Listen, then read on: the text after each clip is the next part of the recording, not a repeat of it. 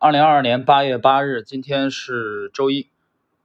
我们今天继续马克思·皮斯纳格尔的《资本的秩序》精华解读。今天是第十九集。我们的上一集呢，呃，给大家解读了第三章啊，讲这个手谈的势与力，就是其实就是讲围棋啊，围棋这个通过围棋的博弈啊，黑白双方的博弈。怎么去理解势与力这两个要素？今天我们这一集呢是第十九集的话，呃，是介绍的是从本书第三章的本书的第七十七页啊，第三章七十七页到八十二页。那么这部分内容我们基本上是遵照马克思·毕斯纳格尔的原文啊，他的讲的主题是东西方的共同主线，主要来讲呃克劳塞维茨。啊，所对应的啊，那个欧洲的时代的那个大背景，然后呢，他会穿插的跟中国孙子的这个比较，包括克劳塞维茨和这个拿破仑波拿巴的这种这个这个交集啊，我们都可以读到。好了，我们看具体内容，第七十七页的东西方的共同主线啊，最后一个自然段，七十七页。说罢中国古代的文化与哲学，我们来看拿破仑时代的欧洲，正如中国的战国时期，各势力间为了艺术。科技上的统治地位与进步而进行着鏖战，同中国古代一样，在那个时代的欧洲，也有一位无与伦比的军事学家卡尔·冯·克劳塞维茨。克劳塞维茨生于战争年代，1780年，当时的革命运动改变了欧洲与美洲的政治格局，也催生了拿破仑·波拿巴的专制政权。克劳塞维茨在13岁时，作为预备役军官，加入了普鲁士军队。并于1793到1794年成为第一次反法同盟的一员。也许这是虚构的与某位古代名人之间的血血缘纽带。直到1826年，这个家族才正式确定了贵族身份。1801年，克劳塞维茨考入柏林军事学院，并于1804年以优异成绩毕业，成为当时普鲁士王子奥古斯都的副官。也正是在那段时期。他邂逅了他未来的妻子，一个地位显赫的女人，伯爵夫人玛丽·冯·布吕尔。作为一名终身终身服役的军官，克劳塞维茨跟随其父弗里德里克·加布里埃尔·克劳塞维茨的晋升足迹。其父在1759年作为见习军官加入普鲁士军队，随后参与了普鲁士与英国等结盟，对阵法国与西班牙等国的七年战争。啊，这个七年战争指的是1756到1763年。战火很快蔓延至欧洲、非洲、印度、北美、南美，甚至菲律宾。七年战争之后，老牌欧洲强国弱势呈现，动荡和革命接踵而至。美洲殖民地脱离了大不列颠，从而鼓舞了法国大革命。法国君主制的崩塌作为一个转折点，永远的改变了欧洲。在法国的街道上，当君主和他们的拥护者在断头台。被当众处死时，鲜血洒满街道，啊，街头混乱与鲜血中造就了一位法国军官，他是科西嘉人，出身于高贵的意大利血统家庭，也成功领导了法国战役。他就是拿破仑·波拿巴。1799年，拿破仑在政变后就任第一执政官，并于1804年加冕为皇帝。尽管克劳塞维茨憎恨拿破仑，但还是对他做了大量研究。甚至十分钦佩他的战术。拿破仑领导过的战争成为克劳塞维茨的著作《战争论》中最重要的部分之一。然而，拿破仑经历的失败与克劳塞维茨的毕业啊毕生事业同样重要。讽刺的是，为了以简驭繁啊，这个“驭”是驾驭的“驭”。我们假定他从来没有读过《孙子兵法》，因为克劳塞维茨鄙视法国的所有东西，还拒绝说法语。然而，法语正是当时的欧洲将《孙子兵法》翻译过来的唯一语言。这个是马克思·毕斯纳格尔的推论啊。到底克劳塞维茨到底有没有这个他的《战争论》这部鸿篇巨著？这个发表之前啊，或者说这个构思写作之前，他到底有没有读过《孙子兵法》？这个其实学界一直有争论的。克劳塞维茨持的观点就是，呃，不是这个马克思·毕斯纳格尔持的观点，就认为他没有读过，啊，因为他憎恨法国的一切嘛。可是当时能读《孙子兵法》的，就是把《孙子兵法》翻译到欧洲去的，就是法语。继续从政治角度来看，由于拿破仑有着想占领欧洲大部分地区的企图，相应的联盟和帝国也就形成了。一八零四年，为了对抗拿破仑，奥地利帝国诞生了，其包括如今的奥地利、克罗地亚、捷克共和国、匈牙利、意大利、波兰、罗马尼亚、塞尔维亚、斯洛伐克、斯洛文尼亚和乌克兰的全部或一部分。奥地利和普鲁士为了争夺德语地区合法统治地位而经历了长期冲突。尽管在七年战争期间，奥地利和普鲁士曾势不两立，当两国在拿破仑战争期间仍可以站在同一条战线上。对于一向果断的拿破仑来说，时间在他的征途中是最重要的。正如他所说的那样：“我可能会输掉一场战斗，但我永远不愿意浪费一分钟。”拿破仑的基本策略在于扰乱敌人的平衡，一旦对手的平衡被打破，就容易被其击败了。他对奥地利就采取了这一战略，将意大利北部看作拿下奥地利的跳板。之后就该轮到西班牙和意大利了。他的计划取得了成功，他将奥地利军队诱入啊，引诱的诱，意大利进行连续进攻，并在那里击败了他们。十二个月后，他自然轻松踏上了通向奥地利的路。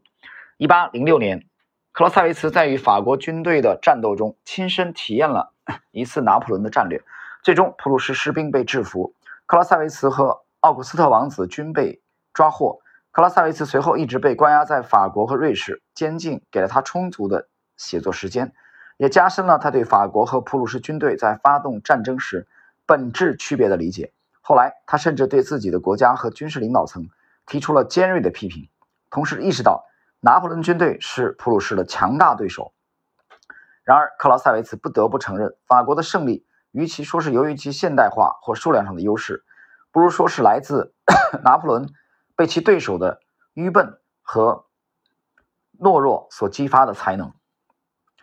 克劳塞维茨对普鲁士军队的批评是如此激烈，以至于这些作品在近七十年的时间里都没有在德国出版过，对吧？你这个批评自己的祖国嘛，是吧？你这写的这玩意儿肯定要被边缘化嘛，啊，这个他不允许嘛，肯定是非主流的。那主流的就是要赞扬啊，要唱赞歌嘛，要鼓掌的呀。所以这个时候，克拉塞维茨的声音啊，也是处于这个社会这个非主流的。我们继续第八十页的最后一个自然段。克拉塞维茨的囚禁一直持续到一八零八年，此后他回到了普鲁士军队，成为格哈德·冯·山霍斯特将军的助手。这位将军以创造了现代参谋制度闻名，而克拉塞维茨最终也帮助格哈德·冯·山霍斯特将军重新组织和领导。他曾经尖锐批评过的军队。1810年，克劳塞维茨被任命为柏林军事学院的教授。同年，他也克服了玛丽的母亲对两人是否门当户对的顾虑，终于和玛丽喜结连理。两人示爱的信件展示了克劳塞维茨的另一面，与他平日里冷酷无情的军事战略家形象截然不同。恋爱中的克劳塞维茨成为一位诗人，他显然受到了浪漫主义时代的影响。这一时期更加重视审美、直觉和情感，而不是法国大革命期间启蒙时代的理性。然而，在战争中，克劳塞维茨变得沉迷于战场上的艺术与科学，不仅是他的智慧，还有他的哲学家本性。显然，他还受到了同时代德国哲学家的影响，尤其是伟大的伊曼努尔·康德。克劳塞维茨从他那里学到了两种形式的真理：形式上的和实质上的。实质性的，在战争论中。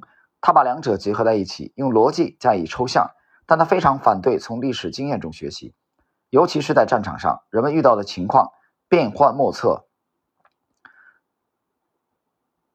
啊，波诡云谲。因此，克拉塞维茨可以说有着康德主义思想。正如传记作家彼得·帕雷特笔下的克拉塞维茨。德国哲学赋予了他在战争中进行逻辑探究的手段。为了坚定阻止拿破仑征服欧洲，克拉塞维茨称得上是一位实干家。当普鲁士由于两国间的短期联盟而拒绝与法国作战时，心生厌烦的克拉塞维茨在1812年加入了俄国军队。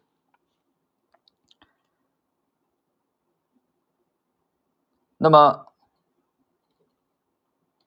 他这个加入俄国军队啊，这这个举动啊，还在后来被列夫托尔斯泰在《战争与和平》当中啊，曾经简短的提到过。然而，这一行动使他永远失去了普鲁士国王弗里德里希·威廉三世的支持。从那时起，他就把克劳塞维茨视为叛变者和革命者，甚至在与法国的联盟结束，克劳塞维茨于1814年回到了普鲁士军队后，仍是如此。当普鲁士对拿破仑发动战争时，克劳塞维茨正在约翰·冯·蒂尔曼将军的指挥下参与1815年的瓦夫尔战役，那是百日战役和拿破仑战争中最后一次重大军事行动。普鲁士决定对拿破仑的军队进行致命打击，从而阻止更多的法国士兵加入滑铁卢战役。滑铁卢战役之后。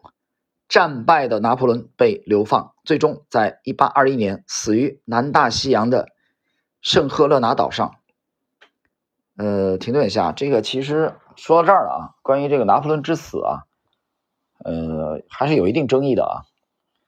这个我记得我少年时代当时读过一个，呃，一个文章吧，还挺长，就是还是一本书，我记不清楚了。他就分析这个拿破仑的死亡之谜啊。嗯，他的推论就是从拿破仑的这个头发分析他头发以后，发现他其中的砷的含量啊巨高无比，远远的超出正常人。砷这个东西，有人说这个化学元素啊，这个这砷这东西有什么作用嘛？可能有人不太了解。砒霜啊，它的主要成分其实就是就是砷，所以说很由此的话，一些史家就推论拿破仑是死于中毒，被毒死的。对吧？咱说通俗一点，大家知道那个，呃，潘金莲啊，对吧？潘金莲把这个武德郎给干掉啊，用的就是砒霜啊。这个其实砒霜的，懂化学的人应该知道啊，我在说什么。好，我们继续。至于克劳塞维茨，尽管他在1818年晋升为少将，但由于没有得到国王的支持，也面临着各种各样的放逐，他。被分配到一个军事学院办公室工作，持续担任行政职务十二年，并且学院任何课程的更改都被国王明令禁止。因此，正如一位历史学家所写的那样，满腔热忱的克劳塞维茨最终心如死灰。然而，在军事学院漫长的岁月里，克劳塞维茨每天要花上几个小时的时间来做笔记，并把它们汇编成详尽的，有时甚至是次序混乱的总结。一八三零年，克劳塞维茨终于再次看到了行动的机会。他被任命为波兰边境普鲁士军队的参谋长，以应对波兰危机和欧洲其他地区的动乱。这也引起了人们对欧洲另一场冲突的担忧。在一八三一年，该地区爆发霍乱时，克劳塞维茨命令军队建设一个卫生区，来控制这种致命的疾病。但很快就同样成了受害者。每次回家后，他的精神和健康状况似乎会好转一小段时间。在他与妻子一起度过了八天之后，第九天他再次病倒，且显示出霍乱发作的迹象。五十一岁的他终因心脏病发作去世。在他死后，玛丽在他哥哥和克劳塞维茨两个朋友的协助下出版了他的作品。第一批手稿出版于一八三二年，还有一些在一八三六年，也就是玛丽去世前的那一年出版。克劳塞维茨的最后两篇文章。在玛丽去世后得以发表。各位，那么以上呢就是我们今天第十九集的马克思·毕斯纳格尔的原著。这个小节其实主要讲的是克劳塞维茨的履历和这个与拿破仑·波拿巴的交集。我们知道，现在当然清楚了啊，这克劳塞维茨他的战争论，呃，影响西方啊，至深至远啊，包括东方的一些战略家。他与这个《孙子兵法》并称啊，东西方的两大兵圣啊，《孙子兵法》的作者孙子。那么，其实我在读完了这一段之后啊，我我的最强烈的感受，呃，倒不是他与这个拿破仑·波拿巴的交集，我最强烈的感受是，呃，我读这一段，我明显的感觉到了克莱塞维茨的这个从军的经历啊，没有从军的经历，我觉得他其实写不出这这部啊，东西方对东西方都有。巨大影响的这个战争论，这是一方面。另外一方面，我觉得特别强烈的是他的反叛的精神，对吧？几度的离开军队啊，又被召回，甚至一度还加入了呃敌对的阵营。那么不被当时的皇帝的理解就是这主要是这这个对体制的这种啊叛离非常明显。其实有的时候是这样，我觉得你看，呃，他而且他是这个德国人，但他站在一个相对客观的角度去这个来反思与法国人的战争，反思德国军队布鲁士军队的一些这个漏规晨习，对吧？但是由于这种批评，导致他的著作长期在德国得不到发表。但是克劳塞维茨这样的人虽然寿命不长啊，其实是有强烈的创新精神的。这是我对这一集的最强烈的感想。其实除了克劳塞维茨之外，我们发现很多领域有一定成就的人啊，包括很多的伟人，他们往往身上都有这样的特点：强烈的反叛精神和创新的这种意识，对吧？比如说我们熟悉的提到克劳塞维茨啊，我们就把话题先放在欧洲。莎士比亚啊，现在现在当然我们知道啊，莎士比亚文豪。可是莎士比亚当时所在的那个时代啊，其实你去读那段历史，当时的英国文艺复兴时期，他当时的大背景是什么呢？当时的大背景不是说莎士比亚的全集，他这些著作啊是天上掉下来的。当时大背景其实人们大众信奉的是什么？信奉的是 Bible。啊，是什么？是 Godfather，对吧？教父是 God，上帝啊，圣经是这些玩意儿。但是呢，莎士比亚的反叛就在于他的著作啊，可以说破天荒的、一鸣惊人的啊，去描写了许多看起来外表啊外观并没有那么英俊啊，甚至不完美。啊，比如说什么有有疤痕啊，脸上有雀斑啊啊皱纹的这些人物，好像思想低俗，言语也粗鲁。他描写了相当多这样的人物，对当时的这种啊影响啊，可以说我觉得是一种反叛，因为当时崇大家崇尚的都是这个优雅，对吧？这这都有身份人，我刚才提的那那几类的，对吧？Bible 是绝对的真理，不容置疑的啊，围绕 Bible 这条线配置的这些人物，哎，都是非常的。有尊严，对吧？这是我想起来我们中国的儒家啊，把人分为了三六九等。那些上等人，所谓的啊，像这个范伟说的啊，有身份证的人啊，调侃。但莎士比亚这是一种这个反叛。但同时，另外呢，我又想到了，既然谈到欧洲，当年在法国巴黎的莫奈。啊，印象派的啊，与这个梵高并称的两位非常有影响力的大师，没有他们对传统绘画派的这种这种反叛，怎么可能有印象派的诞生呢？所以我觉得，任何的进步啊，历史的这种这种进步推动，其实都是对之前的所谓传统的这种反叛，对吧？你包括这个地心说啊，大家去去去想一想。许许多多，你只要注意观察我们身边，所以这个传承啊与与这个创新啊，这两者非常辩证，看起来矛盾。我记得有一年这个电影节颁奖礼的时候啊，我看到了这个胡歌啊，中国的演员胡歌，他当时有一个获奖的这个感言啊，我觉得讲的非常好啊，非常好。除了这个谦逊以外啊，他讲了他他就讲到了这个传承，刚才提的就是说传承和创新，对吧？你作为一个演员，你作为一个这个艺术工作者，你有这个义务去创新，让你的作品，对吧？但同时呢，你又其实离不开对前辈的这种呃前辈的这些作品啊的研究的学习啊的继承。所以我们说批判与继承啊，非常的辩证。我们呢，我们在做交易啊，在这个行业，呃，资管也好，做交易也好，做投资也好，同样面临这个问题。所以你看，我们整个的这个系列当中啊，我们不单是呃包含了有这个趋势投资大师，也有价投。所以我会时不时的把这两种流派啊，风格看似风马牛不相及的，看似完全矛盾的这两大流派的一些经典的人物，他们的这个投资风格啊和观点。我们会经常的进行进行比对，啊，这样可能更好更方便我们去啊加深对投资的认识啊，包括对价投的理解，对市场的理解。好了，时间关系，我们今天的马克思·皮斯纳格尔的《资本的秩序》精华解读第十九集的内容就到这里。